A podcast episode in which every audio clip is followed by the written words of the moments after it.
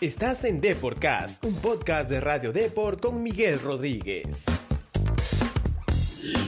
Hola, ¿qué tal? Bienvenidos a Deporcast. En esta ocasión conversamos con Roberto Palacios, un histórico de la Blanca y Roja, quien estuvo al tanto del equipo de Juan Reynoso en esta primera fecha doble de eliminatorias. El Chorri además es uno de los mejores amigos del Cabezón y nos dio a conocer algunas pistas de cómo el profe podría revertir y a la vez corregir algunos errores que se cometieron en este arranque del proceso.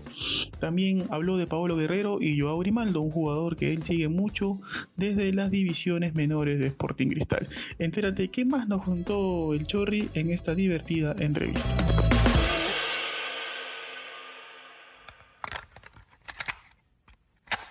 Cosechando mis mares, sembrando mis tierras, quiero más a mi patria.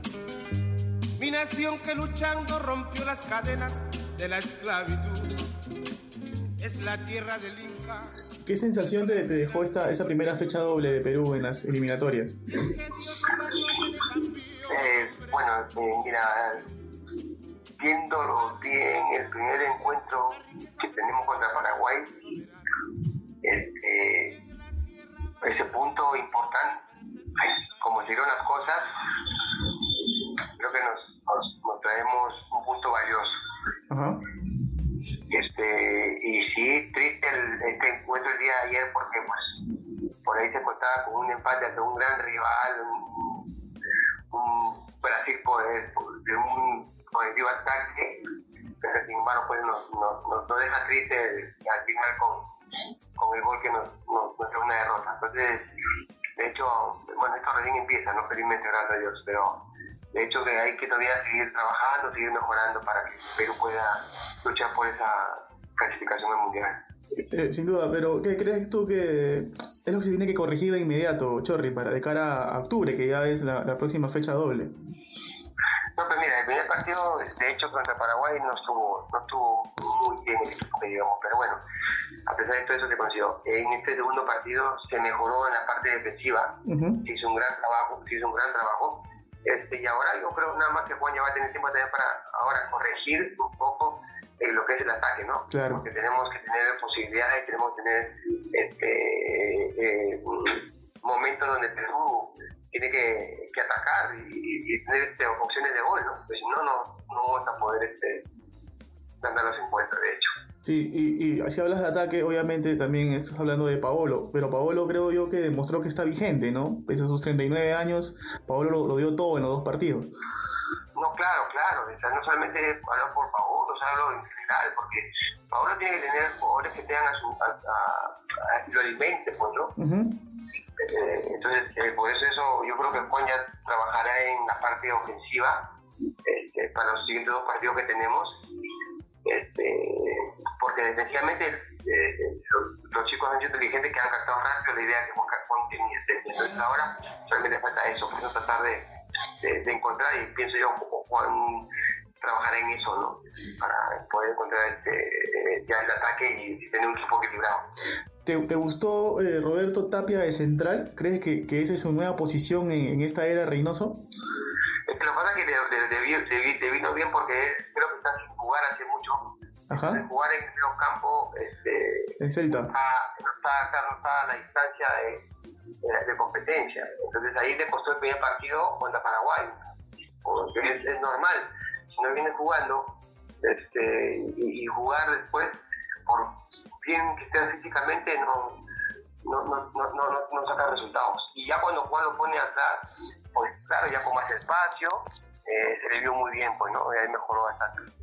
Sin duda. Eh, te quería hablar un poquito de Grimaldo, alguien de que tú conoces muy bien, ¿no? Por, porque obviamente fue formado en Cristal y, tu cercanía con el club de Cristal, obviamente todos lo conocemos. Eh, ingresó bien ante Brasil, Joao, no, le tembló las piernas, eh, jugó con frescura como usualmente lo juega, usualmente lo hace, perdón, en Cristal. Eh, ¿Te hubieras animado a ponerlos desde el arranque con Brasil? Eh, es más, yo me hubiera animado a haberlo puesto en partidos amistosos para que vaya agarrando esa experiencia en, en, en, en selección mayores, de hecho, ¿no? Pero bueno, también este Juan lo ha tenido eh, en consideración porque el chico ha venido haciendo bien las cosas en Cristal, en la Copa Libertadores y yo creo que se logró. Eh, no tanto de titular, como tú sabes que estos partidos eh, son muy, muy picantes, muchacho tiene que ir de a poco, pues de menos a más. Eh, yo creo que, que hizo bien Juan. Ahora, este, ya me imagino que para los siguientes partidos ya le va a dar más tiempo, porque es un jugador importante que crecimiento, pues, ¿no? ¿Cre- ¿Crees que, que Joao eh, entró para ya no salir nunca más de la selección, Roberto? Bueno, eso esperamos todos, ¿no? Que la, la fortaleza que él tiene que tener ahora es mantenerse y, y que le haya gustado este momento que ha vivido y que se, entrene, se esfuerce, se cuide para poder estar siempre convocado. Cada quien logra su convocatoria, por Claro. los entrenadores. Eh, eh, en cuanto al chico Quispe, a- a- a- el de la U, Pedro Quispe, eh, mucho se dice que iba a estar expuesto al duelo con los brasileños, que obviamente físicamente son superiores a él. Eh, ¿Crees que estaba en desventaja o tú te hubieras animado a ponerlo aunque sea unos minutitos ante Brasil? No, no, no, no. ya es diferente, pues, el- el temperamento, el carácter de cada jugador, tienes que darte cuenta también, pues. Claro. Ahora, hay, ahora hay que trabajarlo, pues hay que prepararlo, porque calidad tiene, capacidad tiene. No lo ha demostrado en la U, lo viene demostrando. Ahora, tiene que ir madurando, chicos. Eh, son distintas eh, formas de, de, de- o sea, las de carácter, eh, que sí es buen elemento, por supuesto. Yo creo que ahora, Juan le dará oportunidad a estos chicos en, en los partidos que se vienen todos los vamos, ya le dan unos minutos para que los chicos vayan experimentando pues, el, el jugar en, en una selección de mayores. ¿Considera que Quispe por ahí, Chorri, tiene algunas similitudes eh, eh, contigo eh, cuando era futbolista, por ahí por la, por la habilidad, la inteligencia para jugar, no incluso también hasta el biotipo, ¿no? Es, es pequeñito como tú. Bueno, de hecho que sí, la calidad y la capacidad para jugar, este, no me gusta comparar, pero sí tiene virtudes Ajá. interesantes, es muy inteligente para jugar. Eso le va a dar muchísimo. Ahora solamente tiene que, que prepararse mejor, este, ¿no? Y, y para la alta competencia que, que, que es hermosa, que es linda, pero pues que es muy exigente. Sí, Yo creo que tranquilamente eh, el chico va, va, va a tener su oportunidad también. sin duda, Chorri. Eh, Ruiz Díaz terminó siendo un poquito, eh, nuevamente eh, está en el ojo de la tormenta, ¿no? Porque aparece, en- lamentablemente aparece en el gol de Brasil. ¿Tú crees que ya se acabó la paciencia con él?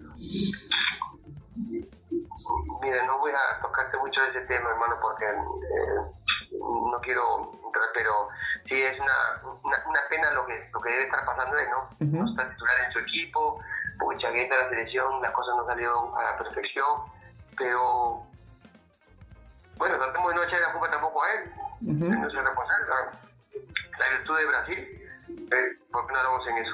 Fue la virtud de Brasil que encontró el gol en, casi en los últimos minutos y se lleva los tres puntos. Sí, exacto. Eh, tú conoces mucho a Juan Reynoso, ya para ir terminando, Chorri. Eh, ¿Tú crees que él quedó satisfecho con, con lo hecho en esta primera fecha doble o crees tú que, que va a, a ser un revolucionario y vamos a ver otro Perú en, en octubre? No, pues acá no podemos decir estar satisfecho porque solamente ha hecho un punto. Ajá. Entonces yo no creo que Juan esté satisfecho, contrario, se ha quedado con, con bronca como nos hemos quedado todos. Y al menos haber este, logrado pues un, un puntito más. Con dos puntos seríamos todos satisfechos, sí, porque enfrentamos, robamos un punto de, de visita y en casa contra un candidato directo al mundial que siempre lo, lo, lo muestra Brasil, sacarle un punto también hubiera sido bueno, ¿no? Pero se nos escapó, pues. Eso hubiera sido para que, que me esté tranquilo. Claro. Eh, una, una ultimita, Chorri, no te quito más tiempo. Eh, ¿Te preocupa el tema de los delanteros? Eh, no vamos a tener a la Padula en octubre, recién lo vamos a tener en noviembre. Y después, ah, te digo que te preocupa el tema de los delanteros. No vamos a tener a, a la Padula en, en octubre, ¿no? Recién lo vamos a tener en noviembre. Y luego de Paolo quizás no hay tantas alternativas de, de confianza. ¿Te preocupa eh, la zona de, de los delanteros especialmente? Sí, claro que sí, preocupa porque te das cuenta, pues, eh, no hay recambio, pues. Si Ujú. Paolo no pudiera jugar, imagínate quién podría. Claro que están otros chicos también que vienen eh, seleccionados y todo eso, pero a la, a la categoría de ellos este, eh, y jugar ahí en esa posición es, es complicada, ¿no? No se, está, no se ha trabajado pensando en, en- en este momento. Listo. Así que esperemos a ver qué, qué, hace Juan. Este, eh, ¿no? Sí. Ojalá que todo se pueda armar un, un, un ataque ofensivo bueno que, que ayude pues al equipo a, poder ganar los partidos. Listo, Chorri, gracias. Ha sido muy amable. De nada, amigo. Un abrazo. Muchas gracias, Chorri. Cuídate.